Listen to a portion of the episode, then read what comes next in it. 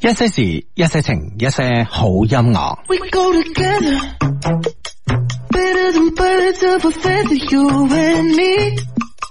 We change the weather, yeah. We feel the heat in December when you found me. I've been dancing on top of cars and stumbling out of bars. Follow you through the dark, can't get enough. You're the medicine and the pain, the tattoo inside my brain, and baby you know it's obvious. I'm a sucker for you. Say the word and I'll go anywhere blindly. I'm a sucker for you. Yeah. Any road you take, you know that you'll find it. I'm a sucker for all the subliminal things no one knows about you. About you, about you, about you. Breaking my typical me, break my typical rules. It's true, I'm a sucker for you. Yeah. Don't complicate it. Yeah. Cause I know you and you know everything about me. I can't remember.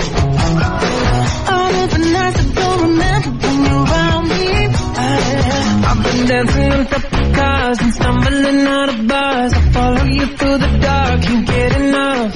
You're the medicine and the pain, the tattoo inside my brain. And baby, you know it's obvious. I'm a sucker for you. Say the word and I'll go anywhere blindly. I'm a sucker for you. Yeah. Any road you take, you know that you'll find me. I'm a sucker for all the subliminal things no one knows about you. About you, about you, about you. Making the typical me break my typical rules. It's true, I'm a sucker for you. Yeah.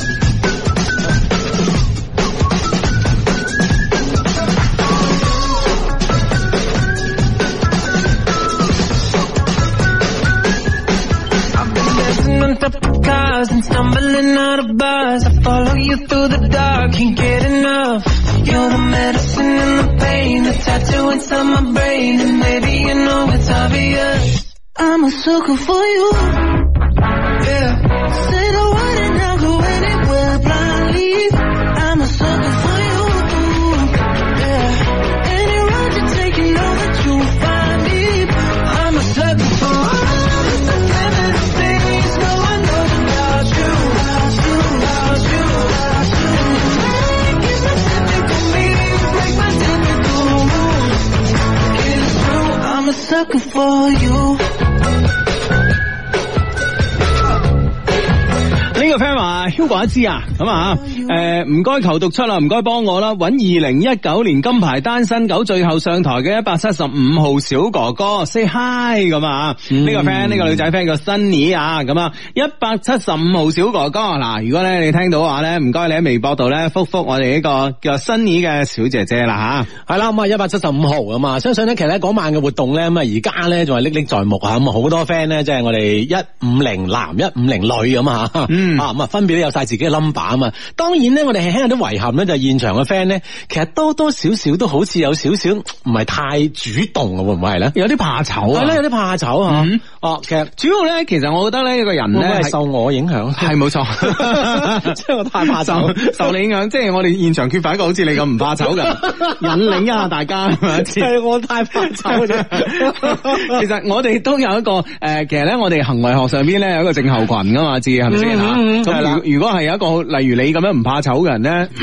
唔怕醜定唔知醜咧？你幫你幫自己重新定義一下。喂，我好怕醜，好唔好啊？咩？我又唔怕醜，又唔知醜，你講晒啊啦你，真唔係。啊係我嗌你唔怕醜同唔知醜，你自己中間揀一個 啊！你唔使咁煩。啊，真 係，即係會有個即係羊群效應係嘛？係啊嗯即係係啊如果萬一有個人帶頭，但係其實嗰晚咧，阿 Ben 哥去咗， 佢應該帶呢個頭啊，佢咁唔怕醜係嘛？即係都唔話佢唔知醜我啦。啊表妹一走嘅，跟住表妹走啦。係啊呢 個咁嘅人係 啊咪？即係真係需要一啲咁嘅人帶領下咧，嗯大家先會更加放得開啊！ 唉，呢個 friend 咧顧住聽我哋做節诶，聽我哋節目啊，成個人撞到喺個玻璃上邊啊！哇你真係小心小心啊彈翻轉頭，額頭同鼻梁都诶瘀晒啊！係啊，真係小心啊！而家啲玻璃門雖然話都有一個即係一米二高嗯咧，會貼張一條橫條咁啊，係係但有時顧住其他嘢就分心㗎係啊，同埋咧，而家咧，即係誒、呃你話你貼貼條咧嗰啲橙色啊、啊、綠色啊、熒光綠啊啊啊，嗯喂，你覺得老土啊嘛，係咪先？而家咧通常咧貼嗰個警示條咧係貼啲磨砂嘅，係紅色嘅，哦半透明嘅，有時夜晚真係睇唔清啊。係啊，嗯更何況係攞住手機或者點樣樣咁嗯吓，就更加牙煙啦，小心啊！唉你真係要係。嘛？好咁啊！呢個 friend 話兩位相低好啊，我今年三十二啦，好迫切要脱單啊！求相低開金口啊！啊，將機會咧留俾我脱單、結婚、懷孕都買你紅酒啊！節目越做越火，多謝你 吓咁啊！係啦，咁啊脱單咧要多啲出嚟識異性先得噶，係咪先？係啊，嗯所以呢樣嘢首先咧就要對自己放開啲先啊！係諗住誒，我講咗啦係，Hugo 阿志讀咗掂啦，咁就唔喐啦，咁唔得 㗎。系啊，咁你聽朝翻工啊、翻學啊都好啦，咁啊喺路上撞到一個啊，喂大佬，咁你都诶，哇喺诶，喂啊，要諗一諗呢啲咁嘅機會咧，可能冇噶啦，今次如果錯過就冇啦，勇敢咁樣問佢攞微啊信。係啦，嗯啊你話啊，琴晚咧阿 Hugo 讀咗，唉，今晚肯唔 係今朝肯定佢派嚟 噶啦，一定要識佢，你要咁諗啊！係你係 friend 話 Hugo 阿志啊，斷斷續續追咗三個幾月嘅女仔，琴日突然間同我講話有男朋友，哇，真係好難受，求安慰啊咁樣。啊啊，咁即係你都打算都唔繼續噶啦吓，係啦安慰下就 O K 啦。係啦，冇嘢啊，啊，即係會會唔會係另一個角度講，即係佢追女仔唔係太太即係讓對方知道啦吓，人哋都唔知佢追咗三個幾月咯喎。斷斷續續喎。係咯係咯啊，咁咁你當你係咪即係當識 friend 咁計？即係你人哋人你嘅意思係诶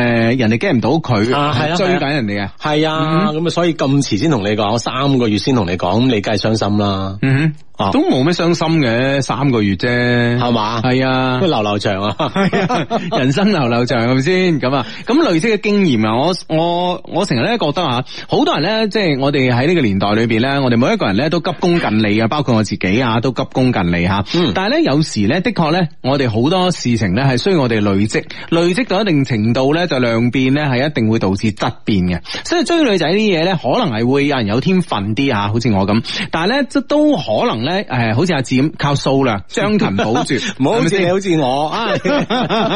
但系殊途同歸，不過即係先唔好舉我例，即係意思就話咧，你唔好諗住咧就一次成功啊嘛。係啊有好多時候咧就係多次失敗咧，換前最好嗰個咧，啊下一個等緊你其吓。實呢、個呢、個都係诶、呃我覺得啊，追女仔唔成功都係我哋青春修煉手冊嘅一部分咯。係嘛？係啊如果成即係成功就冇青 春啊，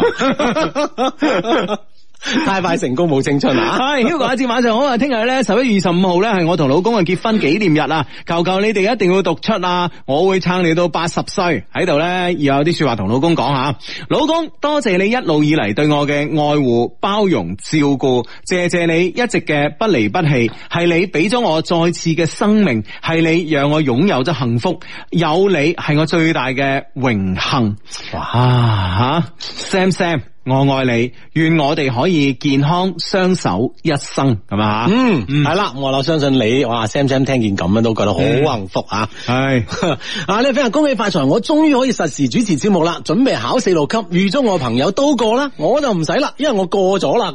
哇你真係巴閉啊你啊！係咁都好啊，夠義氣係啊！啦係啦係啦，你過啊，帶埋其他 friend 一齊過係嘛？係恭喜發財相低嚟自西雅圖嘅 friend 啊，一早嚟報道啊，求 Hugo 咧婦科勝口啊，希望我快快好孕啊，求讀出啊，咁啊謝謝唔使客氣啊，friend 嚟噶嘛，Carrie 吓，嗯啊，同老婆結婚咗四年，一直都冇懷上，咁啊，希望咧就相低讀出啦。老婆係你哋低迷已經十年啦，都係佢帶我認識兩老噶，一定要讀出啊！老婆話讀出咗咧，今晚可以煲飯㗎嘛？嗯啊係啦，今晚咧就祝你哋啊煲飯成功係嘛？系系嗯系，两位大佬求讀出啦！聽日要去辦大事啊，人生中嘅大事啊！祝我聽日咧順順利利，一定要成功啊！成功之後一定要商場咧去你商城買紅酒慶祝，一定要成功啊！咁啊，好咁啊，诶，虽然唔知係咩事啦 都。冇講咩大事 啊。 嗯係咁啊，總之咧就事事順利吓，心想事成啊！啊，肯定好大件事啊！啊，呢、個 friend 話出門唔記得戴耳機啊，Hugo 哥，尋晚封喵咧十點鐘之後再讀好唔好 咧？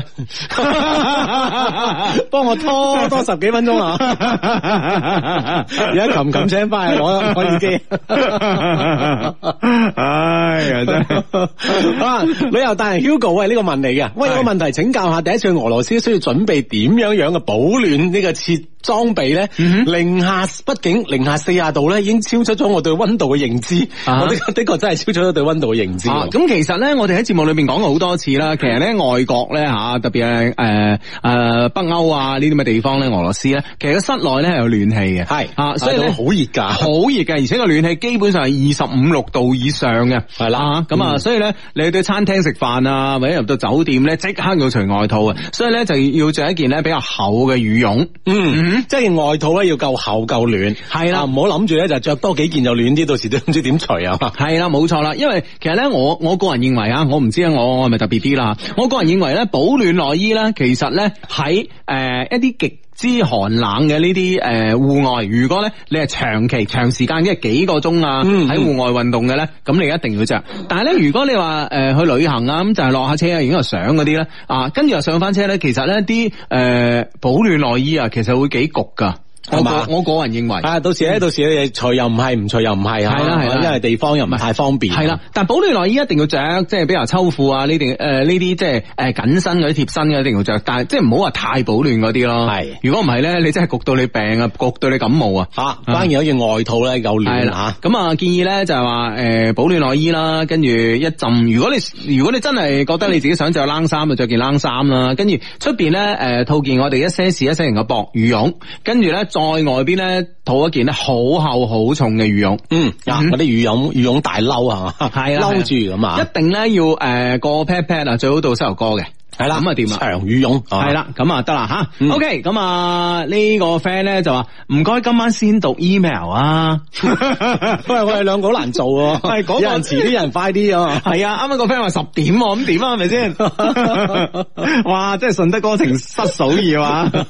唉， 啊！呢個咩啊？恭喜發財，相低晚上好啊！尋晚留言冇讀出，佢話十十月十一號開始健身，開始咧係九啊九點三 K 佬啊，啱啱咧稱咧八十八點七啦，嗯哇目標係一月一號咧達到八十 K 佬，係哇，唉真係點啊！係十二月五號咧，我去馬拉開金口嚟個豔遇嚟，誒耶係啊，越嚟越 fit 啊！希望你啊，啊其實佢喂佢都即真係馬係拉係邊度？係馬尼拉啊，定係馬來西我亞咧諗？埋西亞啩，啊一般係咁叫，即係馬拉高嗰個地方。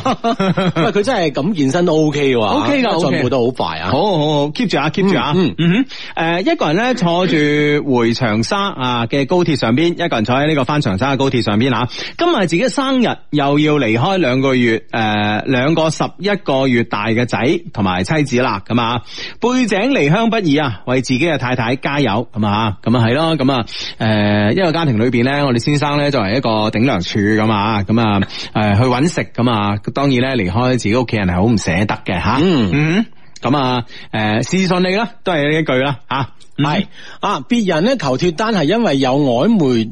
對象或者有發展對象，而我咧真係憑實際單身定憑實力單身啊？力單身，唉，咁啊得吓，係啊，你啊社交圈子啊，你要注意。大家知啊，其實你唔好即係一日到黑咧，人哋話單身啊，咁啊，咁樣诶，誒憑實力單身，嗯你就覺得人哋，哎呀，你係咪真係唔想單身啊？其實有啲 friend 係其實幾享受單身 嘅，係嘛？係啊，哦，即係嗯即係試過好多時候唔單身啊係 嘛？終於單身嘅時候咧，零舍享受啲啊！係啊，即係其實單身都係一個幾享受嘅。诶、我我我哋咧舊年咧，诶唔係唔係舊年，诶、我哋早排咧做節目咧，咪話诶我哋咧不如設計一個節日，就係咧等大家咧即係話诶已經有拖拍嘅。或者咧係結咗婚嘅，我哋诶設計一個一個節日，就等佢哋嗯即係單身幾日咁啊嘛。係嘛？係啊係啊， 哦等佢 單你記唔記得啊？哦，唔係唔係你記唔記得呢件事我先？知，但問題點樣可以定到佢哋 即係，比如嗱，比如兩個拍緊拖啊，嗯即係我啊，比如我想單身嘅人咧，嗯對方唔一定同意噶嘛，係咪咁先诶、呃如果如果組織佢哋去旅行咧，係嘛？係 所以旅行咁點啊？你唔你我拆分散開咯佢，分開咯，分開係啊，嗱啊，即係男嘅男去啊朋友去呢度旅行，女朋友去嗰度旅行，哦，啊，咁幾好咁樣樣啊，啊係啊，肯唔肯啊？你 覺得有咩唔肯啫？幾肯啊？係嘛？係啊，關鍵你要你要安排好個嗰個即係男朋友去到邊度旅行嗰啲夜生活係嘛？ 咁女朋友肯啊唔肯？ 咁一樣要安排 嘅，你以為啊你？呢個 friend 話唔好講咁多嘢，email，唉，email 一定有嘅，使乜咁急啊？係係啦啦。，放心放心係㗎啊嘛，呢個話讀啦，唔係話即係誒，唔係話個 email 真真係好長咩？咁喂，真係好長喎又。係 喎，咪讀到今晚，又今晚都讀唔完 噶。系系呢個快呢個 friend 話快快快讀 email 啊！ 哎呀，真係啊！咁點啊 係咁啊？呢個 friend 話叫十點诶啊，叫話十點先讀 mail 個 friend 啊，下載聽啦。唔係因為你一個啊嘛， 咁多人等緊咁你。 唉，係呢個 friend 嗱，我為咗呢封 email，我今晚已經唔去蒲噶啦。喂咁喎，好似真係大部分嘅聲音想嗱嗱聲讀喎， 係係咁點咧？咁點咧？讀啦不如。好啦，讀啊啦，啊不如讀啦唔係唔係，其實其實因為封 email 真係好長，十幾頁啊，琴日先讀到一頁、兩頁、 琴日讀咧有冇五頁啊？三頁，到咗第四頁，啊哈啊哈，到第四仲頁㗎。有十一頁， 哦，嗯哇，係 今晚都問 喎，咁樣搞法。咁啊由得佢啦， 不如，既然都聽首歌， 不如我哋俾人打啊！唉，咁啊讀 email 讀到俾人打都 算係史上第一人。係咁啊，琴晚到咗邊度啊？志你記唔記得啊？你一讀我記得㗎啦，诶，咁係啊啊，咁咧就诶、呃就話呢個 L 姐啦，抹乾咗眼淚啦，突然之間伸手咧將我拉鏈拉開，好熟練咁樣一手捉住咗，我當時咧完全懵咗，唔知道應該點辦啦，嗯啊，於是好本能反應咁樣推開咗佢，拱開咗佢啊，呢、個 L 姐嘅眼淚咧瞬間又湧咗出嚟啦，嗯啊，佢話唔通我真係又老又醜咩？我話唔係唔係，你好靚啊！啊，L 姐話誒咁點解我老公亦嫌棄我，連你都嫌棄我啊？咁啊，我話我冇嫌棄啊！咁啊，呢、個時候 L 姐咧就話唔好講啦，送我翻屋企啦。嗯於是咧，我就揸車送咗佢翻屋企。到咗佢屋企，佢頭亦不回咁樣落車就走咗啦。我當時咧其實都懵咗㗎嚇跟住落嚟一個星期呢，我哋見面嘅時候呢都好尷尬嘅，我好刻意咁喺度躲避緊佢咯。直到呢星期五晚，我哋呢成個 team 又要加班啦，加到好夜咁啊。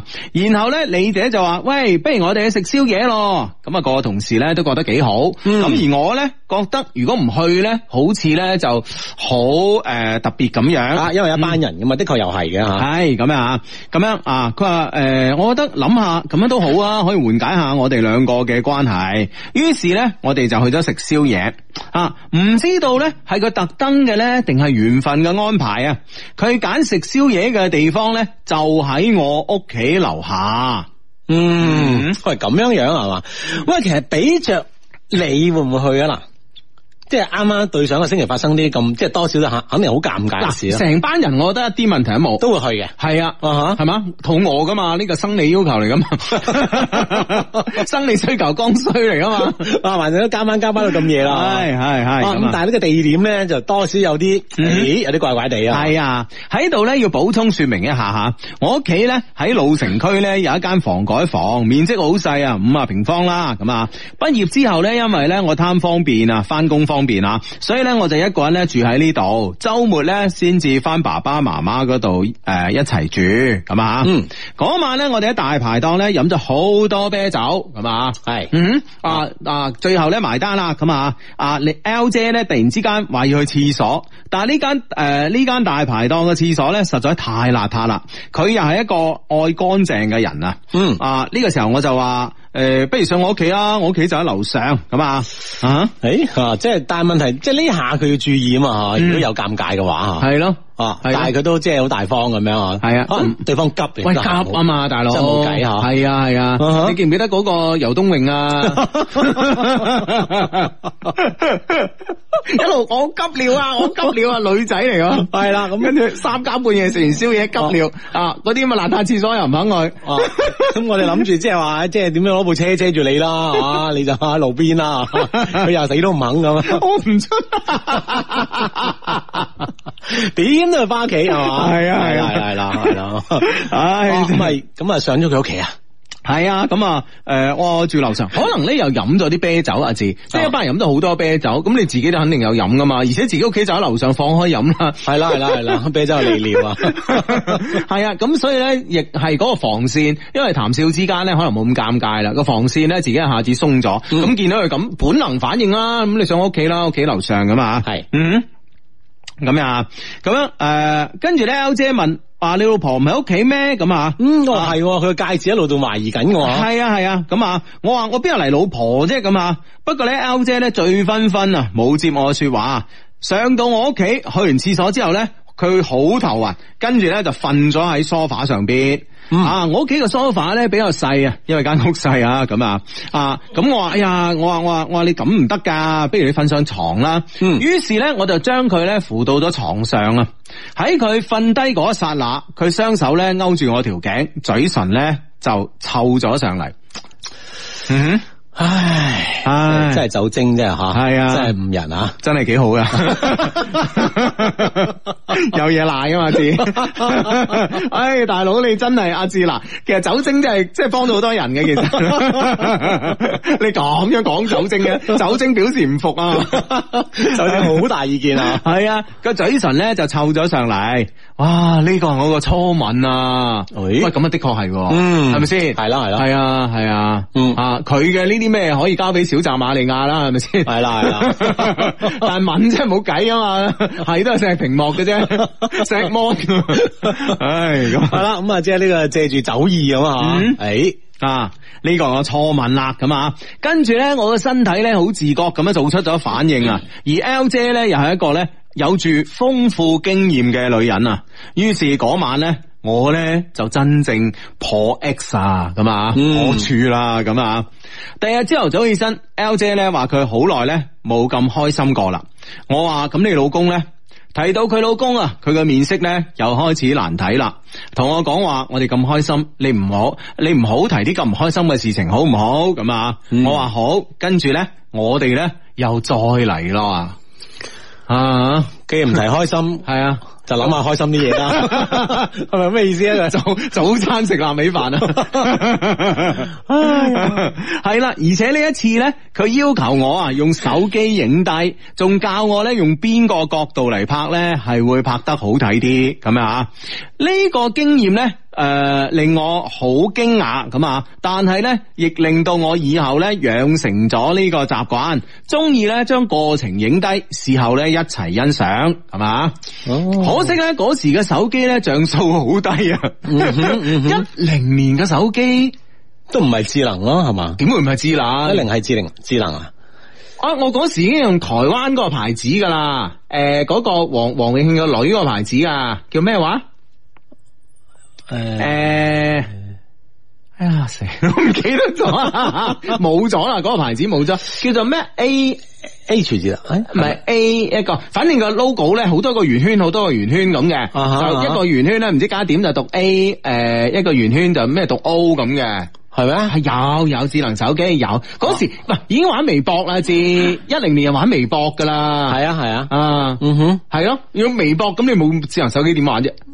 哦咁啊係啊，啊，係啊。係嘛？係有有啊有有有啊啊嘛！只不過可能啲像素真係冇咁勁啦，而家像素已經唔係誇誇張到不得了噶啦，係啊係啊過億咁樣話嚇死千人，毫不露啊！如果而家影好啦，嘛可唔可以將以前啲片 咧，即係即係好似啲電影膠電影膠片啊係嘛？ 將佢數字化一次啊！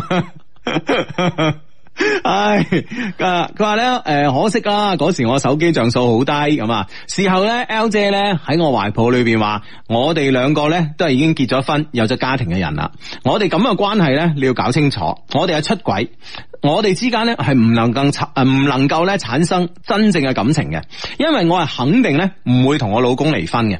我當時都唔知點樣接佢說話，啊，只能夠誒話好啦咁吓。嗯哼，我哋呢種關係咧，保持咗兩個月。除咗佢嚟 M 啊，基本上日日煲臘味飯吓，佢嘅經驗好豐富啊，教識咗我好多，為我以後咧喺益女呢條誒呢個方面咧打好咗良好嘅實踐基礎。年會之後咧，我又被調翻咧，誒、呃其誒、又要又會誒、又被調翻我原來嘅分公司啦。嗯，一開始咧仲有聯繫嘅，慢慢聯繫就少咗啦。畢竟咧係同一間公司嘅，我平時咧肯定有一啲蛛絲馬跡咧，俾其他同事發現咗。哦，啊哈，作為新人咧，我都唔敢亂嚟。即係佢都會覺得嗯你好似有人會知係嘛？係啦係啦啊哈，即係做賊心虛啦。當然係啦呢啲乜嘢係咪啊？啊啊，肯定唔光彩噶嘛。絕對啦，係咪啊先？所係以嘛多人內心啊，都有多少有啲咁嘅嘢啊。有啲怯。可能人哋即係只不過一個曖昧嘅笑容，即係意思話啊，你今日件衫好肉酸啊，咁啊，啊哈啊，咁你又哇，咦會唔會佢發現咗啲咩咧？咁啊，係啦，係啦，咁啊，誒、誒、有一日啊，佢同我講，我哋唔好聯繫啦。於是咧，我哋就真係唔聯繫啦，咁啊。嗯，不過經過呢一次呢，我發現咗已婚女人嘅好 處。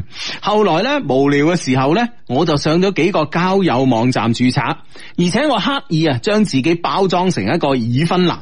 你哋明唔明啊？效果真係好好噶。我真係唔係好 明，我作為一個你已做已婚男啊？我都唔明。阿志你明唔明 啊？我真係已婚男先明噶嘛，唔係即係佢，即係刻意將自己包裝成已婚男係真係得噶，你明唔明啊？係嘛？即係會唔會好似我哋之之前節目所講咧，嗯有啲 friend 咁樣啊，係即係盤住唔負責任咁嘅角度，咁一定係啦，哦係咯係咯一定係。嗱，即係因為嗱，你你你你諗下，即係你如果真係同一個女朋友嘅，係咪先啊？而且你係屬於濫交型啊，即係你唔係話真正誒一往情深嗰啲啊，唔嗯係唔係嗰種人，你係屬於濫交型嘅。其實有時咧，你真係幾難飛噶，係。係咪嗯先哼，啊？主要咧就係 L 姐俾咗一個唔好嘅榜樣佢啊，會唔會？係啊係啊係咯，哇呢個搞到佢咁樣樣啊吓。寫舉報信， 咩咩公司啊你？係咁啊，咁咧就誒、呃你哋明唔明啊？效果極佳啊！唔到一個月之後咧，我認識咗我第二個女誒、呃女友吓、啊叫阿 P 咁啊，二十九歲。亦係一個咧已婚嘅女人，我同佢相處咗半年啊，直到大家咧都不再揾對方咁樣，即係好容易唔揾就散噶啦，即啊哈係冇乜嘢嘅大家。即係本身就好哇似呢個佢社會佢點話解齋，即係冇冇感情嘅糾，即係糾葛喺入邊啊係咯嘛。係咯係咯，哦，既然冇感情啦，大家咁都就係大家都尋求刺激，哦，係咪先？就容易分係啊，啊係啊，即係你譬如話我哋廣東人計啦吓，咁啊廣州人計啦，誒廣東人都係咁啦，唔食辣嘅，咁偶爾食一次川菜，哇好過癮啦，係咪先吓？嗯咁第二日朝頭早去廁所仲過癮啦，係係嘛啊？，但係你冇理由佢日日都食噶嘛。唉冇錯啦，冇錯啦，嘛即係會唔會就係咁啲尋求刺激就係呢啲嘢啦？係咯係係啦，咁啊，咁啊，就咁樣，我從二十二歲啊到今年。喺呢九年嘅時間裏邊咧，我一共認識咗六十個已婚女友。阿志，喂，即係話同同你一揮喎，真係咩咩咩咩最多咩打個平手啊！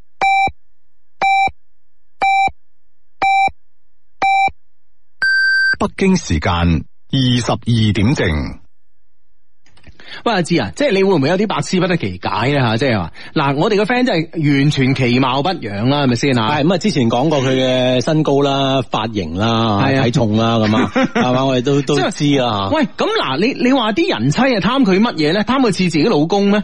係啦，即係我覺得係完完全明白，完全明白係啊。完全明白我真係啊！係咯如果你話你話坦白講，你話你話你話啲人妻係貪誒靚仔嘅咁啊，嗯係咯咁啊，喂都 OK 啊吓，朱一即係龍喎即咁係啊。好似好似有啲理由吓，係啊哦，即係靚仔過自己屋企嘅老公好多咁啊，係咯係咯呢個諗法咁啊，都係都中意靚仔啊，係咯，但係佢吓，喂呢個社我哋呢會，個阿 Ben 喂即係呢個社會裏邊咧，真係有啲咁樣嘅事咧，即係其實令我震驚啊絕都對。太震驚啦，係啊，主啊要佢咁唔靚仔啊，係咯係咯係咯，啊 喂，佢真係同阿 Ben 有啲似啊！冇冇冇，阿 Ben 靚仔好多，阿 Ben 靚仔好多。但係更加震驚嘅就係即係會即係個數字喎係啊，啊，即係你話一個半個嗬，係即係有啲咁嘅人可能九年九啊年亦除都唔六十啊，即係幾多？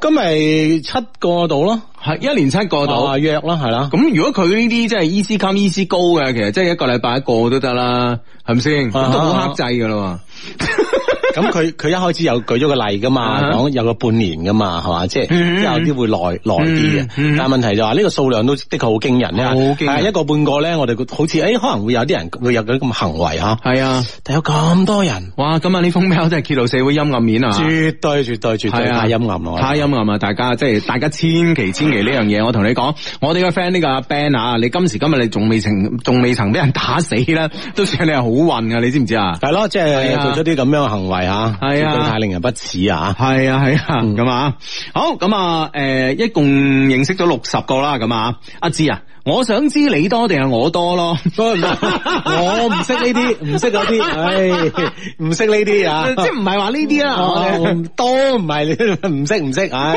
冇冇可比性啊！唉，咁啊，係佢哋嘅年齡結構咧，從二十七歲啊到五十七歲啊，哇咁啊，不敢想象啊，係咯即係未未未睇呢封 email 之前咧，即係完全唔敢想象呢個社會上面竟然有咁樣嘅嘢。我睇咗都唔敢想 象啊！係哎呀真係啊！佢話五十七歲嗰個咧保養得真係實在太好啦，又去拉皮啦，又去整容啦，睇上去咧最多四十歲吓。嗯啊！啊，即係為自己開脱下啦，咁啊，系啦系啦系啦系啦，啊，即系對對方呢個保養啦吓。嗯哼。咁啊，咁啊，一開始咧，我係抱住咧解決生理需要嘅諗法啊，慢慢地咧，我就開始研究佢哋點解呢班人妻會出軌咧吓。再到後來咧，我根本就唔諗咁多啦，反正咧見到合眼緣嘅咧就約咁啊。我發現咧，同呢啲人妻交往咧，最好嘅一點咧就係冇手尾啊！只要我咩時候咧想同佢哋結束，基本上咧唔需要費太多個唇舌啊！佢揾我，我話最近冇時間，然後咧就冇然後啦。嗯哼，嗯，即係對，咁啊當然啦，我諗即係對對方都係要顧忌自己嘅身份嘛，不嗯畢竟係係即係已婚嚇啊已婚嘛，咁佢哋身份咧，對方咩咁咪會停咯，咁啊係係，我承認我係渣男啊，但另外一方面，我同時都認為咧，就算我唔俾佢哋老公啊，即係就算咧我唔俾老诶、s o r r y 啊，就算咧我唔俾诶诶佢哋老公咧戴呢個綠帽，亦總會有人代替我嘅位置嘅，咁啊。 但係但係我問題不人哋，我不戴綠帽，誰戴綠帽？ 但係問題，我諗真係唔唔可以咁樣諗啦，啊嚇即嗯係我唔知佢講嘅係咪事實啦，但係咁樣諗真係，唉真 係點解形容阿 Ben 好啦，真係，唉，嗱，佢哋如果真係唔想出軌，佢哋點解會上呢啲交友 A P P 啊？就係為咗出軌啫嘛，就係為咗尋找老公之外嘅刺激。我發現啊，佢哋中間咧嘅絕大部分人同老公嘅感情咧，唔係特別差嗰種啊，至少咧唔會差到反面嗰種狀態。而係平淡，好平淡，平淡到咧要出嚟揾刺激嘅嗰種平淡啊！你哋明唔明啊？咁樣啊？嗯哼。嗯，啊，喂！但係問題即係話婚後嘅生活啦，我我諗即係 Hugo 你有發言權嗯啊，即係肯定會日趨平淡嘅係嘛？好忙， 好忙。 唉，真系哦啊！咁啊，诶、即系事實上嗱，即係因為因為诶、誒忙嘅話啦吓，忙嘅話你就自然咧兩公婆之間咧，你係溝通交流少咗嘅。係啊哈嗯咁啊哼，所以咧，我覺得咧就話诶、誒我哋咧吓，即係诶所有呢、個个誒已婚嘅人士咧，我哋聽到呢封 mail 咧，其實诶既帶住呢個批判眼光嚟诶诶嚟聽啦吓，同時咧，我覺得咧，大家其實都要反省一下，即係係咪真係忽略咗對方？係咪啦，啊即先係更加係會即係俾一啲即係即係已婚嘅人士啦，吓，即係其實都敲響咗你警鐘吓，嗯誒係咪忽略咗對方？頭先阿 Hugo 話齋係咪？係啊咁即係話誒喺你平時生活當中會唔會係掛住做嘢咧吓，或者嗯掛住小朋友吓，嗯忽略咗對方咧咁吓？嗯呢方面其實多少都有啲責任嘅。嗯哼，系咯，咁啊，所以咧，其實咧，我而家咧係咁樣，因為咧，我而家夜晚咧，我係基本上係即係好食得好清淡嘅，嗯咁所以咧，我咧就诶、呃中午嘅時間咧啊，咁有時咧一個禮拜裏边咧，譬如話星期六、星期日啦，得閒啊咁啊，咁咧就會诶、呃、约我太太咧兩個人去撐下台腳嘅。啊哈啊哈嗯哦，即係為咗自己， 即係唔好咁清淡啊。啊 唔係， 即係中午可以可以食誒，可以食得即係多啲啦，咁樣 OK 啊咁樣誒就去就去即係出去撐下台腳啊，即係揾下拍拖嗰啲感覺啊，咁樣即係嗯佢佢可以呻下咁樣。喂，啊你屋企咧，其實你有時咧誒仔女面前啊，或者點樣誒，或者有工人啊，有咩啊，反正有有其他人喺度，你又唔好意思呻噶嘛，有啲嘢係咪先？啊，即係兩個人咧，佢可以呻一呻咁啊，即係對對上嘅星期啊，吓嗯點啊，仔女又點啊嗯， 家頭細務啊點啊，係嘛？係咯係咯即係好多嘢可以講下係咯。啊嗯吓，啊，即係你係用呢個辦法嘅。系啊，我係用呢個辦法 嘅。當然啦，我相信咧，就兩公婆之間咧 keep 住嘅感情咧，一定都有好多每個人咧，每個家庭都有唔同嘅辦法嘅。咁啊，係歡迎咧大家提供下。係啦，即係無論點，你都用盡你自己嘅辦法，啱你哋嘅辦法咧，你係啊 keep 住兩個人嘅感情啊。係，啊，真係噶，哇！呢封 email 真係觸目驚心啊，啊，真係啊絕對係一個即係警醒，我覺得 吓。系嗱唉，即系基本上咧就話诶呢啲人妻咧，基本上唔係好少嗱六十個啦，雖然嘅呢個诶呢個樣本都唔算多吓，咁 樣刺激你啊姐，啊，我諗好多好多，係啦啊，反正超乎我想象 啊。係啊，但係咧即係話好少裏边咧，好少係反咗面嘅，係咯所以先出嚟嘅。嗯哼啊哈啊，咁啊，佢就咁樣啦啊。系，雖然咧喺生活上邊咧，我係一個渣男 啊，但喺工作上咧，我一直都勤勤懇懇咁啊。由於咧單身啊，唔使拍拖，冇家庭負擔，所以咧用咗好多時間咧嚟加班啊。公司領導咧一要加班咧，第一個咧就諗到我噶 啦，所以咧我喺公司裏邊咧升職升得好快，今年三十一歲已經進入咗公司嘅管理層啦。嗯。嗯哼啊！你個死人頭啫， 真係即係幾乞人憎啊想即係唔好話啲啲老公想揼佢，我誒阿志係咪我哋都想 揼佢？絕對想揼佢真係， 唉， 唉，真係啊！一路以嚟呢，我呢個老實憨厚嘅形象呢，呃咗好多人啊！不斷呢，有親戚朋友啊，同埋呢公司嘅同事呢，介紹女朋友俾我識啊。不過呢，我都一一拒絕咗咁啊！坦白講，我發現呢，我自己呢已經開始變態啦，淨係呢對已婚嘅女人呢，有一種近乎痴迷嘅迷戀啊！啊！呢樣嘢實係變態啦，所以呢，就咁樣一直單身。父母前幾年呢仲吹噶，呢幾年呢，感覺呢，再吹都冇乜意思啦。哦，放棄咗佢，係啦，就由得我啦吓，而我依然呢，住喺市區裏邊嘅房改房，周末呢，先偶爾翻父母屋企住，咁啊，嗯，舊年嘅三月啊。我又喺一個交友誒、A 呃 P P 上邊咧識咗一個咧新嘅對象，佢四啊四啊零歲啦，咁喂可能互相咧其實都年紀都好保密㗎喎，你估嘅啫喎咁啊，係嘛？嗯，可可能係啩，係啊，所以我覺得五啊七歲嗰個都未必係五啊七歲， 即係未必係真嘅，哦係啊，反正大家就約摸估下，係，啊，係啊啊，哈係啊，咁啊，唉，你估我幾多歲？四十幾歲？誒，梗唔係啦，我五十幾歲啊，咁啊，即係即係會唔會係咁樣啊咧？係嚟得接得幾好噶，係咯係咯係咯，我又喺呢個交友 A P P 上面識咗個新嘅對象啊，佢四十幾歲咁啊，老公好有錢，而所以呢，佢保養得非常之唔錯啊。從舊年九月啦，誒舊年三月定舊年九月啊，可能寫錯係嘛？從舊年九月呢到今年三月啊，我哋交往咗差唔多大半年，佢係我交往時間呢算係。誒、最長嘅女人啦，佢係一個好有激情嘅女人啦，只要一見面呢，就表現得好需要嘅樣子啊！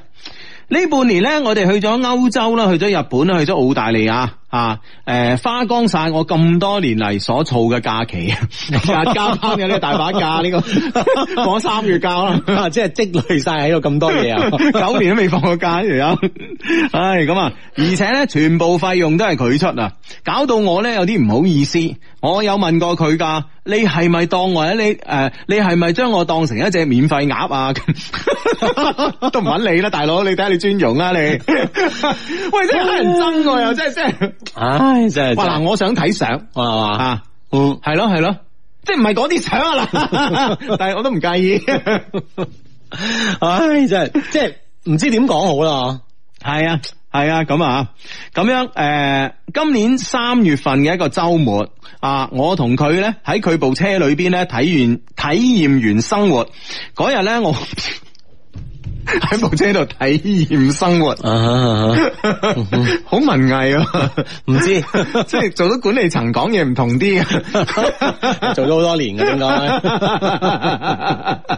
該你你班咪傻仔又咩震咩震係咪先？係啦。啊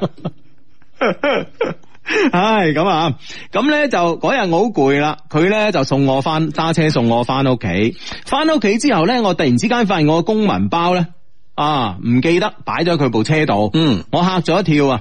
雖然咧佢同誒，雖然佢同我講佢同佢老公各玩各，大家心照不宣咁啊！哦，啊啊，即係有啲嘢都好似，即係會唔會容易暴露咗咧？係咁係有啲係驚嗬。嗯，咁啊，誒、但公文包咧，畢竟咧有我好多重要嘅資料啦，同埋我公司嘅文件，咁啊、於是我打電話俾佢啊，但佢冇接，我忐忑不安咁樣過咗成晚。第日朝頭早仲未瞓醒，我嘅電話就響啦。原來係佢發現咗我嘅公文包喺佢車上，啊送翻嚟俾我。喺我屋企呢，我哋又煲咗一次啦。咁啊，事後呢，佢同我講話對唔住，咁啊，誒、嗯哼有咩事啦啊吓？哦，點解？咁樣，诶、我琴晚咧抄咗你嘅公文包，哦，即係睇咗入邊啲係嘢。咁啊嗯，你唔會生氣啩咁啊？我當時咧真係幾嬲噶，因為我同所有呢啲女人咧都有過一個約定，一開波就有約定啊，只進入身體，不進入生活。所以咧，呢六十個女人裏邊咧，有五十五個咧係唔知道我嘅真實姓名嘅，我連名淨係知網名噶，嗯嗯哼純情小臘鴨咁喎。 哦，即係佢即係可能會唔會係即係佢哋即係喺呢啲社交網站上面嘅一啲嗯即係約定俗成嘅嘢啦，哦嗯即係大家都唔好對大家太多嘅了解。嗯嗯嗯，我話你點可以亂咁抄我啲嘢啊？呢個時候佢從背後攬住我，雙手撥弄住我嘅身體，一邊小聲咁樣道歉，啊話對唔住啦，對唔住啦，你知道女人係有好奇心噶嘛。於是我問佢：咁你發現咗啲乜嘢啊？嗯，佢話我都冇發現咗啲乜嘢，我就知道咧你喺邊度做嘢啦，知道咗你嘅職位啦，咁吓。嗯我問佢咁啊點啊？佢話都冇點嘅，不過我發現我外甥女同你係同一間公司啊嘅。哦大公司真係有啲唔好嘅地方嘅都。 哦，就發現咗一啲咁樣嘢，誒，會唔會真係共同識嘅人啦？咁系，啊，佢外甥女喎，仲要係係咯係咯外甥女即係即係咩啊？佢阿哥嘅女，係應該係啊啦，啦係啦，或者佢細佬嘅女咯，啊哈啊哈係咯咁啊，咁樣呢個時候咧，我嚇咗一跳啊！我話你冇亂嚟啊！佢話我冇啊，我發現咗咋。不過講起身咧，我早就知你已經係，我早就知道你係單身噶啦，咁樣吓。嗯哼，單身嘅人咧同已婚嘅人咧，又係有好大區別噶。呢啲嘢咧，我觀察出嚟噶。既然你都冇結婚，咁點解唔正正經經揾翻個女朋友咧？咁啊，啊哈，我就話你以為揾個女朋友咁易噶？你有冇好介紹啊？佢話有啊，我覺得我外甥女唔錯啊，真係噶。 哇！呢、個舅母，呢、個呢、個呢、個呢、個係舅母定係咩啊？係係係係舅啊外外甥女叫唔係叫舅母啊！叫叫叫咩啊？叫即 即係係爸 爸爸嘅嘅妹，妹，係姑姐，姑姐，哈哈哈。姑姐係外甥女咩？诶，外甥女好似唔同姓啊！ 亂啦亂啦，是但啦，哎都亂啦，反正啊，總之，唉，真係 即係即係獨生一代啊，害咗幾多人咧？真 係完全啲呢啲嘢唔識晒。唉，咁啊，佢話咧，我覺得我外甥女唔錯啊。講真噶，佢真係完全合乎你嘅要求啊，同我一樣啦，诶、肥肥地啦，胸又大，係你中意嘅類型啊，咁。嗯， 唉，咁啊，啊，因為咧嗰日我哋啊，诶，嗰日咧我約你哋一齊食個飯啦，咁啊，我話你有病啊，咁啊，係咯，真係好奇怪嗬！即係即係即係係一種點樣嘅心態咧吓？係嗯啊，佢呆咗一下，眼圈咧就開始紅啦。佢話其實我知道我哋呢種關係咧係不能夠維持長久嘅。啊，琴晚诶、呃即使我想維持長久，你亦會你。你亦終於會有一日咧會飛咗我咁啊！嗯哼，我覺得你呢個人呢，诶唔錯，所以呢，先想將我嘅外甥女介紹俾你啫。啊，你點解發诶、呃 你有没有诶、你 你點解發咁大脾氣啊？咁啊，係咯，嗱，你使唔使發咁大脾氣啊？咁啊，我睇佢想喊啦，於是呢，有啲於心不忍啦，於是求其呢，就敷衍咗一句話：好啦，好啦，唔好嬲啦，唔好喊啦，咁樣係嗯啦，咁啊，但係會唔會就係呢件事就敷衍就過去啦？我相信即係阿 Ben 啦吓，嗯佢都唔想嘅。係啊，畢竟即係比較難，即係呢個心理落差太大啊，係難以接受啊嘛。系阿 Ben 嘅相啦。 唉，咁啊，估唔到咧，真係過咗幾日咧，佢又真係約咗我出嚟食飯喎。到咗食飯嘅地方咧，我見到有一個女生同佢坐埋一齊，的確咧係我中意嘅類型，面圓圓啦，肥肥地啦，啊，當然诶。呃嗰個部位都好大咁啊！佢介紹俾我啊，啊話呢個係佢外甥女叫小思咁啊，然後就話你哋兩個咧喺同一間公司㗎咁啊，嗯，我於是咧就扮作好吃驚，話係咩？咁你係邊個部門㗎？小思咧就話佢係邊個邊個部門嘅咁啊，一餐飯食完啊，睇得出呢個女生咧有啲怕醜。食完飯之後咧，誒、誒、人妻咧就話有啲事啦，要走先啦，你兩個繼續傾啦。啊，等 即係呢個好標準嘅媒 人婆。啊啊系小思话唔好啦，我都要走啊，我听日仲要翻工啊，咁啊，嗯咁诶， 咁啊嗰個人妻咧就話：哦，咁你啊诶，哎呀，咁咁就話阿 Ben 送你啦，咁啊我有事啊，咁啊啊，於是咧我咧就送佢翻屋企，咁啊，嗯啊哦。诶，呢、個人妻咧，臨走之前咧，仲同我單咗下眼，啊咁啊打咗眼色 咁啊，識做啦咁啊，於是咧，我送小詩翻屋企咁啊。喺車上咧，小詩問我：你同我舅母認？哦，舅母啊， 啊係舅母啊，啊係嘛，舅母嘛，係舅母啊，係舅啩？父嗱呢嗱呢呢個 friend 咧就係外甥女係家姐或者係妹嘅女，啊哈，哦，即係唔係唔係大唔係大佬或者細佬嘅女。哦，是但啦吓，啊啊，舅母嗯舅母啦啊！我哋我哋都唔知啊，是但啦吓。诶、佢話你同佢認識好耐啊？我話冇啊，普通朋友咋？嗯哇，呢、個彎接得好好，啊即係我問你。你同佢識咗好耐，你話哦冇啊，普通朋友，根本上冇答你識咗幾耐呢個問題。吓， 啊，只不過講清楚，诶，佢同佢舅母嘅關係嗯啊，只係係限於普只通朋友係限於普通朋友，係啦係啦，嗯啊咁啊。咁當我諗都係會咁樣講噶啦，系，咯系咯嗯，啊咁跟住佢就問，但系点解我覺得你哋咁熟嘅？哇！啲女人嘅女細佬人咁嗬細佬咁真係好勁啊哈，啊！點解覺得咁熟？係咯係咯啊 OK 咁啊，我話冇啊啊，佢比較熱情啊嘛，你都知噶啦咁啊，嗯嗯。係啦，成日成日擔心佢單身嘅事啊嘛， 係啊係啊係啊，跟住咧佢就唔講嘢啦咁啊。第日晚黑啊，小詩咧發微信俾我，問我你今晚有冇時間啊？喂，睇嚟嗰小詩又真係〜啊，即係喂會唔會就係即系外形吸引咗 咧。阿芝，你聽日做呢、個， 你開始。我覺得佢外形真係呃我哋嘅。啊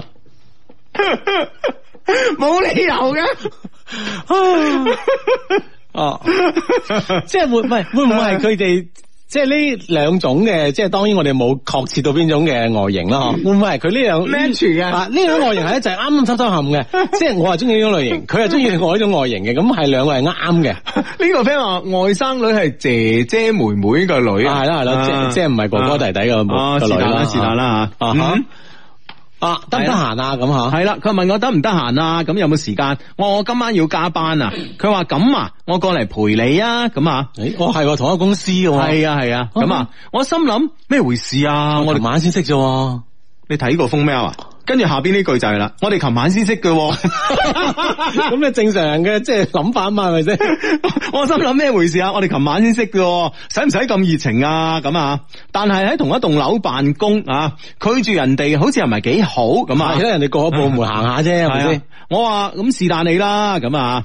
晚黑六點半啊，小詩帶住外賣咧嚟到咗我嘅辦公室。哇！雖然咧我哋喺同一棟樓辦 公，但係辦公室咧相差咗六層。啊，唔同樓層。啊！每日上落班咧搭乘嘅電梯咧都唔同，哦即係啲高層梯、啲低層係啦係啦，咁啊嗯咁咁啱就錯開咗啊嘛，係啦係啦咁啊，所以咧居然咧從來未喺公司咧碰過面，佢對我個辦公室咧好似咧感到好好奇啊，東看看西看看啊啊啊，跟住同我講話你咁後生就有一個屬於自己嘅辦公室啦，咁啊，嗯哼，我話我個樣好後生咩？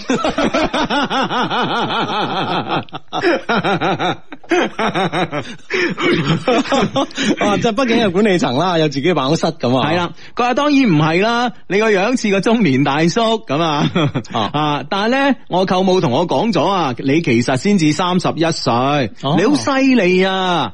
我聽講咧，你係我哋公司最年輕嘅管理層之一啊，咁哦咁樣樣。加班最多嘅人 啊，係係即係已哇，即係到處都收下風噶咯，收下風㗎咯即係第二日就即刻收風，或者可能當晚就收風咯，唔係啊，咁你其實即係譬如話你公司入邊啲群咧，咁你問下，譬如話阿李總啊、張總啊咁啊咁啊，嗯即係起碼即係我意思就係呢個女生咧，其實係積極邁出呢一步嘅，係即係佢想去了解呢個人其。實未必㗎，哦其實都唔使起㗎，有時咧公司大啲你有網站㗎嘛。 O K，一 check 啊翻去邊個部門啦？系啊，一係 check 嗰個，哦，就係呢個啦，咁哦 OK，樣啊，啊，但係問題佢真係想了解呢個男生啊嘛，嗯嗯，係咯，咁啊，诶，咁咧就诶，睇下先，我讀到邊度啊，同你啊暫亂歌病 啊，啊我我敷衍咗佢兩句啊，因為咧我喺度改一份報告，就冇同佢再傾偈啦。係我話你隨便啦。於是咧，佢就好乖巧咁樣坐咗喺我辦公室嘅梳化上邊睇書啊。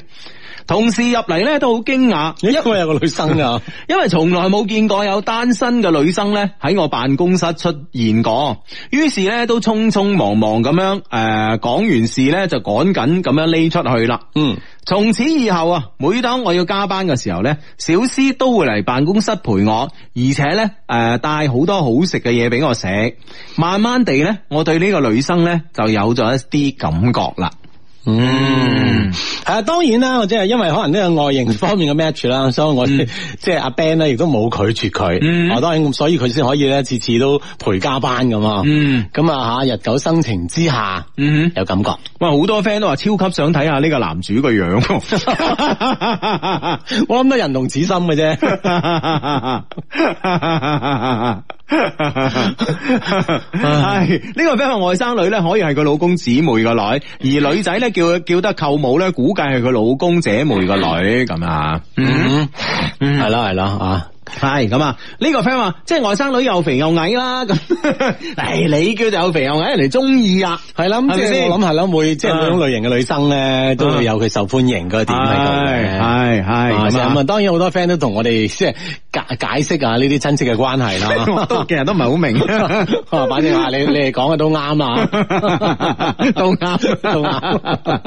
系隨住時間嘅诶推移啊，我同佢慢慢咧好自然咁樣，诶、好自然咁樣，好似咧成為咗情侶喎。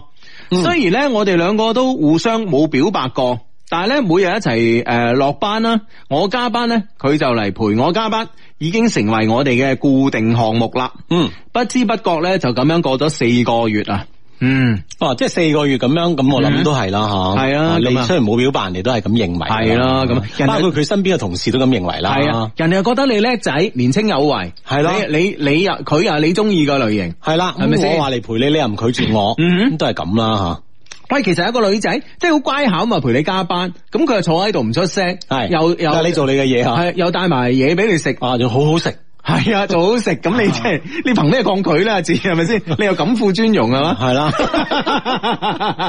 喂嗱，呢樣嘢我相信係我哋兩個講，人哋從來都冇懷疑過自己嘅尊容有問題。唔係啊，佢佢自己講噶，我揾翻佢，佢冇嗰個問題啊，佢只係講咗佢啊佢嘅嘅形象俾你聽㗎，係咁樣係係啊，啦，我冇有問題，人哋係話啦就係咁樣啫。可能大肚腩光頭。係啦係啦啊，都有靚仔嘅，係啊係係所有大肚腩裏邊最靚仔係啊嘅，所有光頭佬裏邊最靚仔最靚仔嘅嘅，唔係喎，光頭佬裏邊靚仔係女生 喎。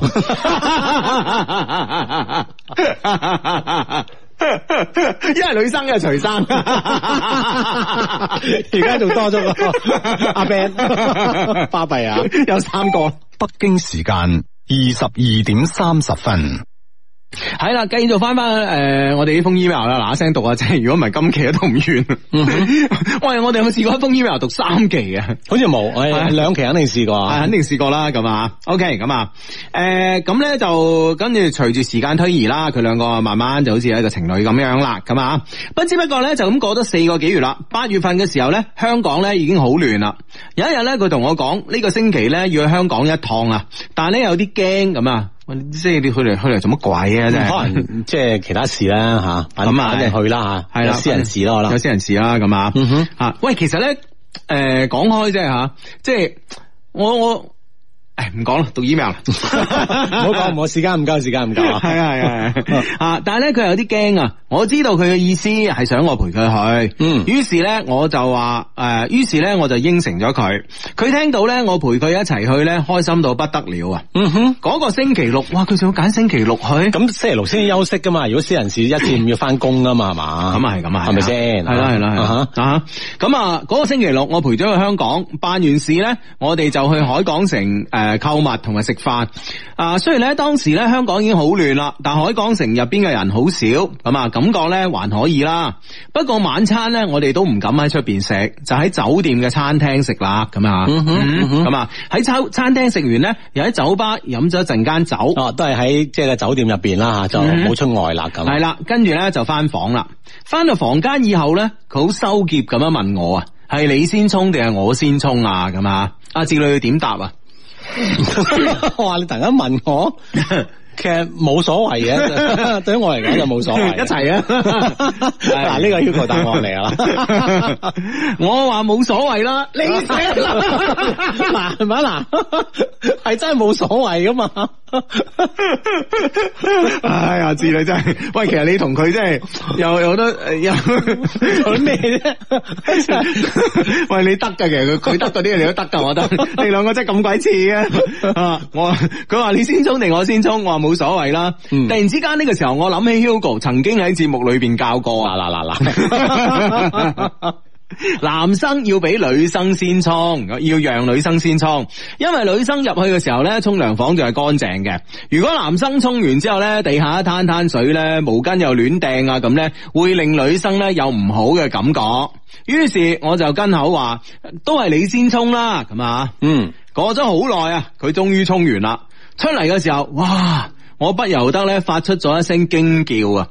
佢着咗一件咧相當性感嘅情趣內衣咁啊，將我一下子咧，哇！睇到啊，呢、個唔係傻字嚟 噶，我諗離離傻都好近噶咯，係一個硬字， 離傻好近啊嚟 嘅。即係話一下子汗硬了。 喂，話時話你啲情趣內衣我喺度 design 緊噶啦，知？唔 好客氣，唔 好客氣。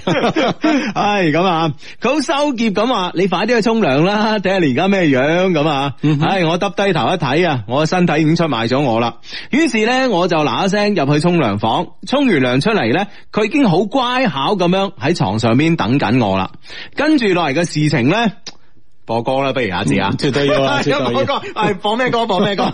播首長啲嘅定短啲嘅？ 因住時間播啦，我哋，但係點都要歇一歇啊！你見咩？係啊係啊 播放咩歌啦？片頭曲，係啊，嗱呢個時候咧，大家俾啲想象空間大家啦吓。呢首歌夠唔夠激啊？夠啊！我覺得。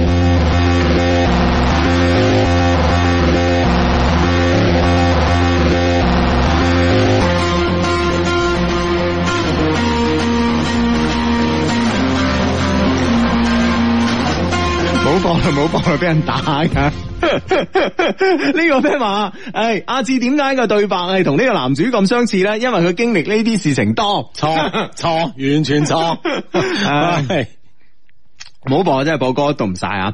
跟住係發生嘅事情咧，就非常之順理成章啦咁啊！事後佢問我啊，你以前有幾多個女朋友啊？喂，呢、個女仔其實喺呢個 moment 問呢啲咧啊哈嗯哼，啊唔係佢會唔會係即係呢個呢個女生係出於即係出於呢個對於呢個男生嘅好奇心啦吓，嗯佢心目當中嘅呢個男生咁優秀啦，啊嗯工作上面又係好似咁咁叻啦係啊咁叻咁嗯樣，咁想必咧應該都有好好多幾多嘅女朋友咧，即係中意即係好多女生中意同佢一齊嘅咁。但係咧，問題係即係喺戀愛當中咧，我再一次提醒大家，呢啲問題咧，其實真係唔適合問係嘅。啦你知道又點？你唔知道又點啊？係啦，咁啊誒知道咧，其實我相信咧就百害而無一利嘅，係啊。係啊，所以啊不必問吓，係啊忍住嗰聲吞翻落去，想係啊問都好啊。係啊，但係呢個女呢呢、個女生好幼稚啦吓。嗯哼事後佢問我：你以前有幾多個女朋友？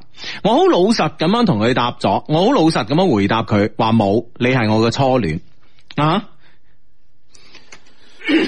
有啲係幾老實喎，即係雖然呢個老實可能可以打雙引號啊，嗯但好似事實上又又係喎即即係係你我從來都冇當過之前嘅女生係啊係女朋友嚟係㗎嘛拍拖啊嘛，係係咯咯，係係咯拍拖嚟噶嘛，嗯哼係咯係咯，啊咁啊，咁樣誒誒，睇下先啊吓，我老實咁答佢話冇，你係我嘅初戀，我真係冇講大話咯，因為之前嗰啲女人充其量啊都係解決問題嘅朋友吓、而真正產生感情嘅小思咧係第一個。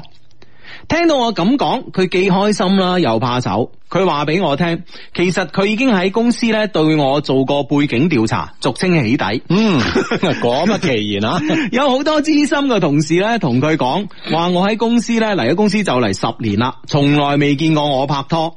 好多人幫我介紹女朋友，我都拒絕咗，懷疑我係基嘅。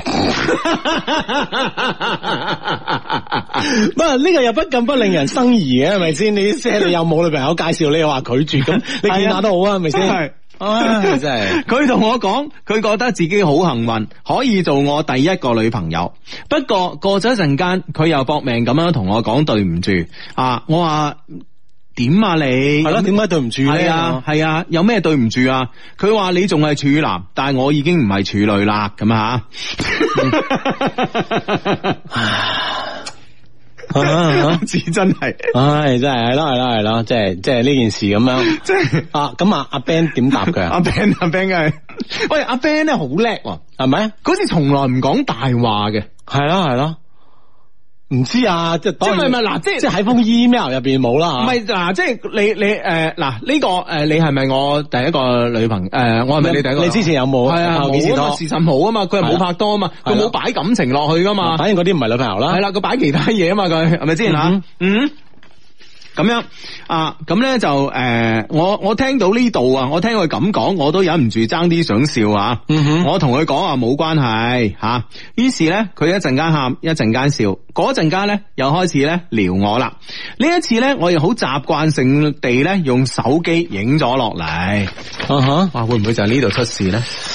我哦估係啦，即係嗯哼，啊，真系啊！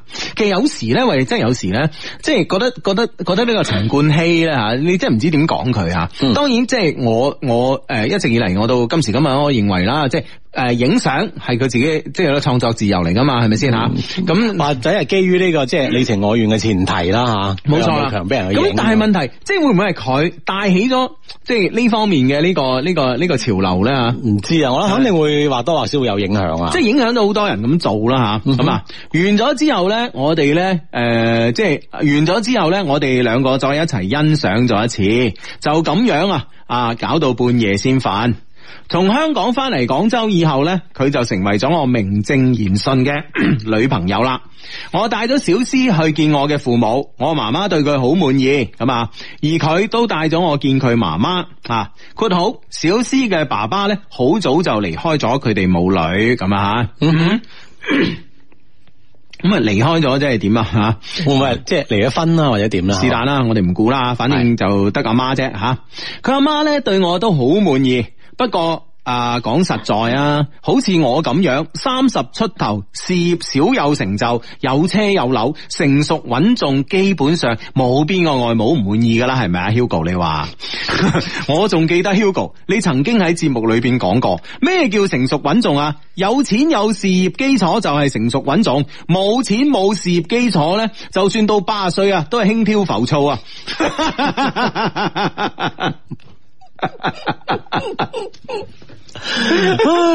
啊我好顯然就係前者。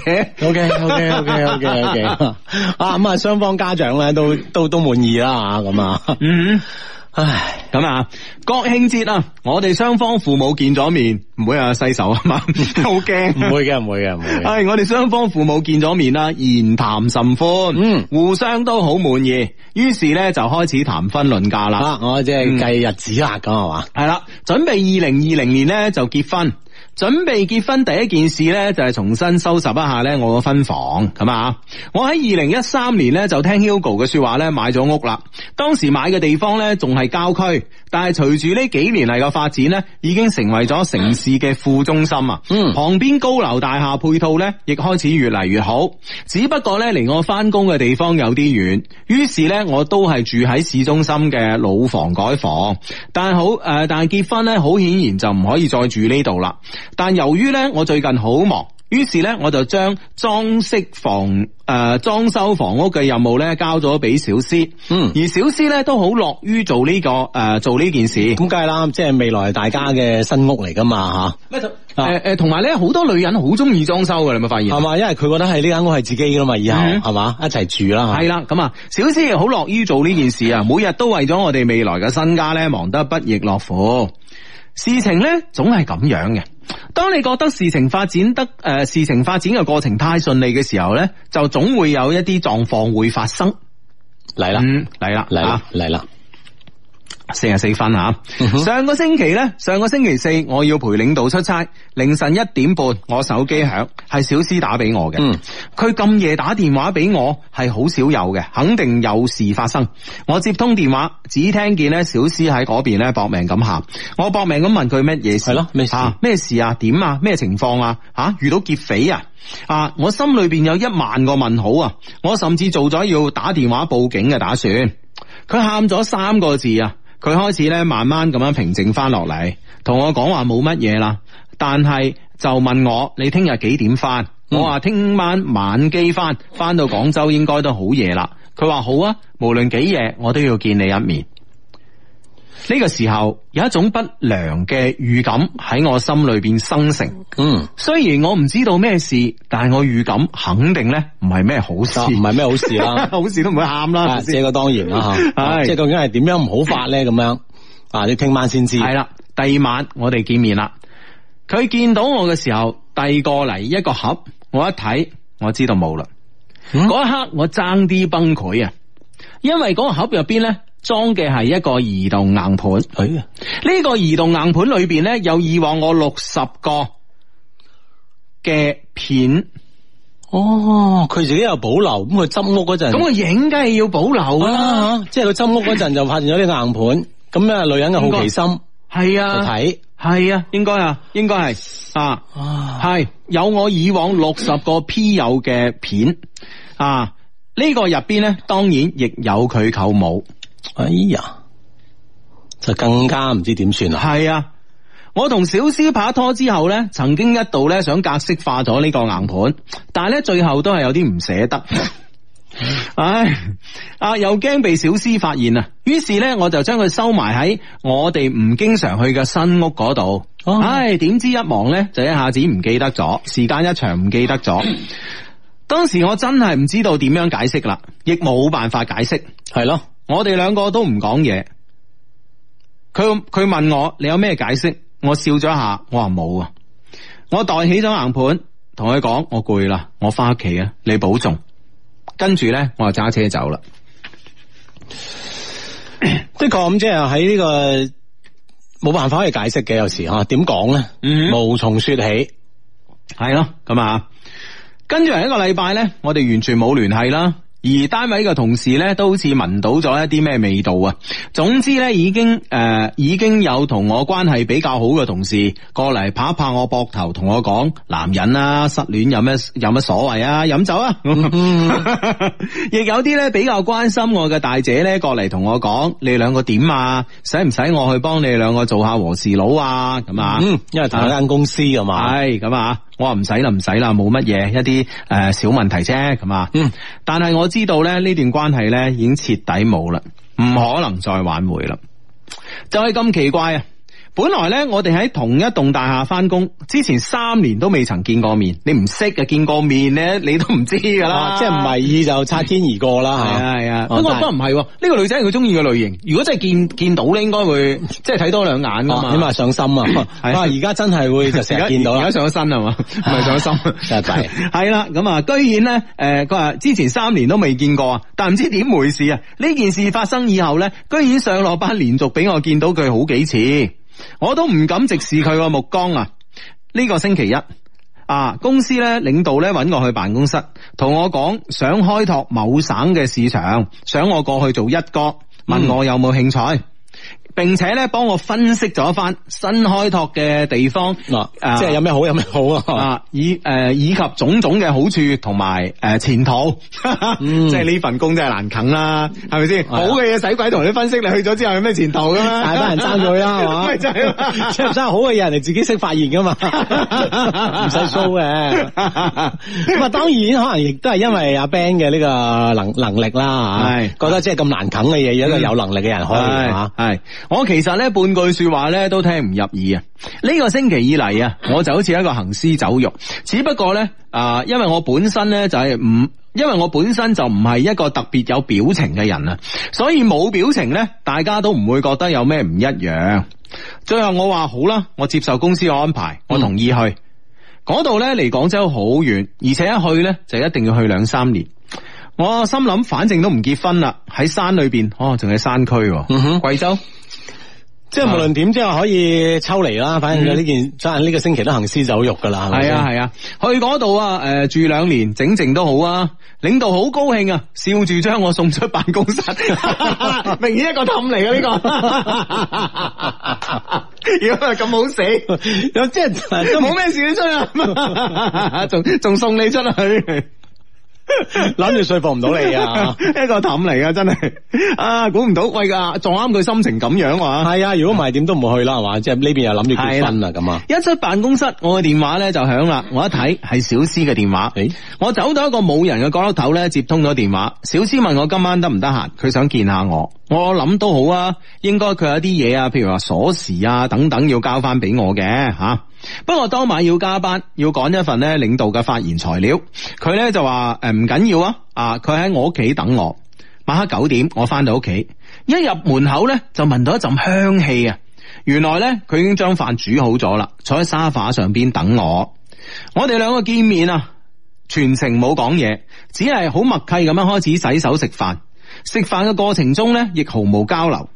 其實我感覺到佢咧係想同我交流嘅，嗯，但係我好心虛，我根本唔敢望佢。吓，即系唔知讲咩好啦飯後咧依然係我陪佢洗碗，洗下洗下，佢突然之間咧就喊啦。嗯喂，女人啲眼淚真係吓，眼淚大滴大滴咁樣流落嚟啊！我都唔知道應該點去安慰佢，喊下喊下，佢就過嚟攬住咗我，喺我懷抱裏邊大聲喊，而我咧都緊緊咁樣抱住咗佢，內心咧充滿慚愧。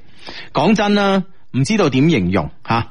過咗半個鐘，佢已經喊到筋疲力盡啦，我就扶佢喺梳化上面坐，佢擔高頭望住我，同我講：我哋唔好分手好唔好啊？我好愛你。我話呢、個唔係由我決定噶，佢話咁由邊個決定啊？我話應該係你啊，因為受傷害受騙嗰個係你。佢話唔係唔係，你冇呃我，你冇呃我。佢話因為呢件事啊，我已經諗咗幾日，我最後鼓起咗勇氣去誒、呃、問清楚，去揾舅母問清楚啊！吓，吓，哇，都幾狠哇，喎佢啲勇气真系好大喂，喎， 我覺得小詩咧，你冇話呢個女仔幾狠喎，嗯即係喺喺愛情方面係佢嘅，我一定要捉住。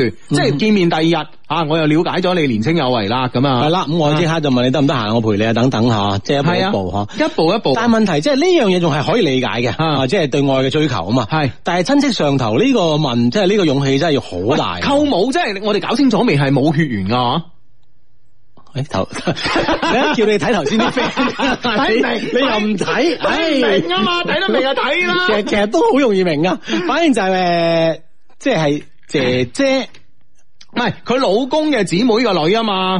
咁即係同佢，即係兩個人係，即係唔係咩啦，冇冇咩血親噶啦，啊哈啊係咪哈即先係咪即係係佢阿爸嘅是但啦，是但啦，係啊啦係啦係啦係快啦啲。啊，五啊二分嚟啊，咁啊，佢鼓起咗勇氣去問舅母，舅母咧亦冇瞞我，將你哋嘅關係咧話咗俾我聽。我呢舅母又係嚇。喂，啲舅母都好勁噶嘛，係啊又介紹自己外甥女俾佢噶嘛，咁又咁又係，係啊即係係咯，佢又認，係啊，講埋俾你聽，係啊。咁啊哦，將你嘅關係咧話咗俾我聽，你係一個單身男人，都有生理需求，去揾幾個冇感情嘅诶 P 友係可以理解嘅。哇，個舅母係咁樣嚟開解佢。啊，即係當然可以企喺佢哋嘅角度就係咁樣去諗啦。嗯，但系我希望我哋結婚之後，你唔好咁樣，可以嘛？嗰一刻，我嘅心情咧都唔知道應該點樣形容啊！我只係覺得小詩好善良，好善良，導致呢一刻我反而咧真係唔想同佢喺埋一齊啦。即係覺得自己配佢唔起啊，係，我覺得我係同佢，我同佢喺埋一齊呢，係害咗一個善良嘅女仔。於是我同佢講，等我哋冷靜一段時間啦，好唔好啊？佢話唔好唔好，我已經夠冷靜啦，我唔要冷靜，我唔要冷靜啦。我哋聽日就去登記結婚攞證，好唔好啊？我話聽日唔得喎，聽日我陪領導去開會喎。其實會唔會小詩都係咁樣諗咧？即係如果佢再冷靜下，佢都覺得接受唔到啊， 嗯。啊吓，所以要嗱嗱聲咁樣樣。系系咁啊！诶、我我话我听日要陪领导开会，你都知噶。佢话咁后日啦，呢、個个时候 我都唔知道应该点样回答佢啦。我只能我紧紧咁样抱住佢，同佢讲对唔住，对唔住，对唔住。我同佢讲咗好多声對唔住，直到佢用佢個嘴唇將我嘅嘴唇塞住。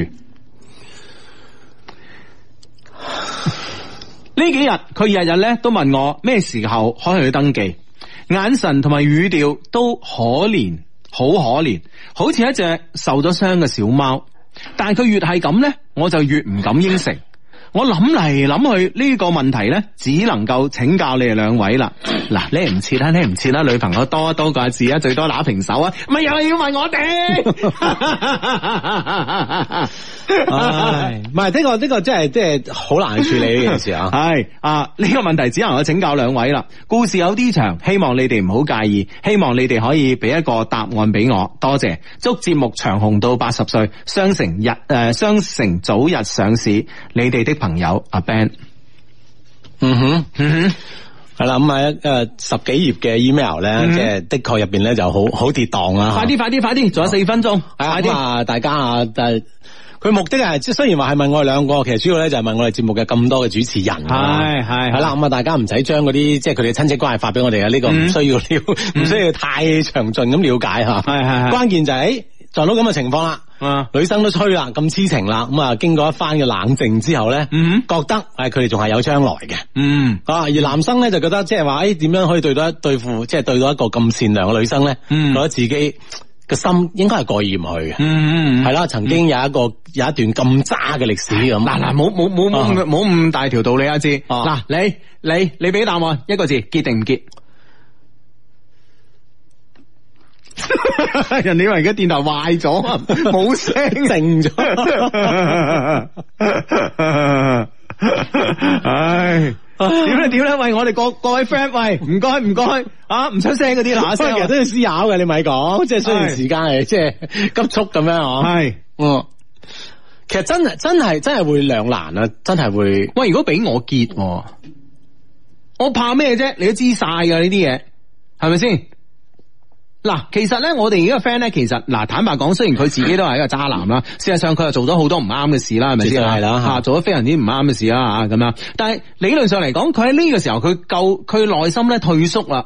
佢覺得人哋好善良，自己咁樣唔配人哋咧，其實佢內心咧都說明咗個內心尚存一絲善良啊嘛，係咪先？佢嘅理論上嚟講，唔算係一個大奸大惡嘅壞人啊嘛，係咪先？嗯哼所以我覺得如果係咁樣嘅話，其實你既然女仔又可以理解到你之前嘅呢啲咁嘅嘢啦，係咪先？咁你始終都要結婚㗎，你唔係遊你浪蕩啊，係咪先？ 即係 你即係你嘅意思就係話會唔會真係真係上天派小書嚟救佢？係啊，啊！如果嚟打馬救我佢啊馬下手佢唔結婚，佢以後日子仲係好似以前咁渣，係啊。都唔知危害幾多個家庭係啊同埋啲女性。系啊，係啊呢個此其一，此其二，你遲啲結婚嗰個啊，啊俾你呃住咁啊，其實有時你話你呃人一件事，自己你其實你心裏唔舒服內心係內疚嘅，啊，你唔舒服，你知唔知啊？嗯哼啊，你反而你反而而家對住小詩咧，你可以呢個坦誠相對喎，係咪先？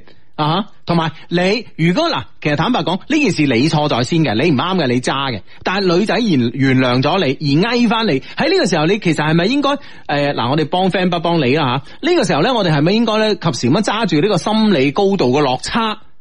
係咪先？如果唔係喎，你個把柄俾人揸住，你對住人哋咧，你係你係你你你係嗰、個。姿態會低啲噶嘛，嗯但係而家佢可以保持高姿態喎，撞到一個咁嘅女仔，你仲唔同佢結婚？喂，但係問題係，我覺得你講嘅都有道理，但係問題就係企喺阿 Ben 嗰度，會唔會真係即係當然，我覺得會唔會係即係呢個阿小詩咧，即係呢一刻係做咗一種即係唔係太冷靜啊？嗯，哦，結婚之後就慢慢慢慢冷靜翻嚟嘅時候，一諗唔對路係啊，仲係過唔到自己嘅關，會唔會未來嘅日子咧，嗯哼就兩個人嘅關係咧會更加難處理咧？嗯，即係有時候啲嘢你唔知好過知啊嘛。雖然話即係人即係人嘅交往咧，貴乎坦誠啊，啊哈特別係呢個夫妻之間啦。係咁，但係問題呢啲事。太過坦誠啊你點你點可以坦誠？即係對方，你無論對方係一個幾咁善良嘅人啊，啊會唔會心入邊嗰條刺啊啊尚在咧？啊，咁嗱啊嗱。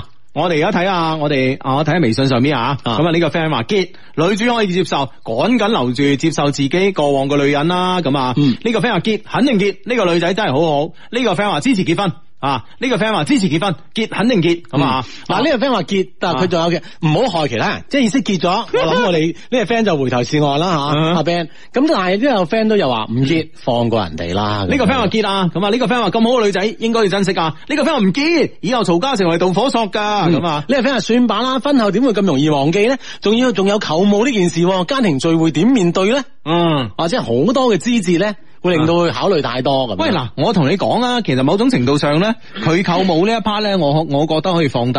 我覺得阿 Ben 咧同佢舅母咧，根本上佢哋之間呢個關係咧就好其似實好清晰嘅，係係啊嘛，？就係握下手咁嘅啫，嗯哼係咪先？就係握下手咁，你即係唔會，即係甚至乎佢介紹個外甥俾佢識，已經兩個人唔會尷尬噶啦。係咪先？係咁你仲有咩會尷尬咧？係咪先？都預咗我㗎驚啦小思尷尬。係，啊係啊，唉節目，哎呀咁快嘅冇啦。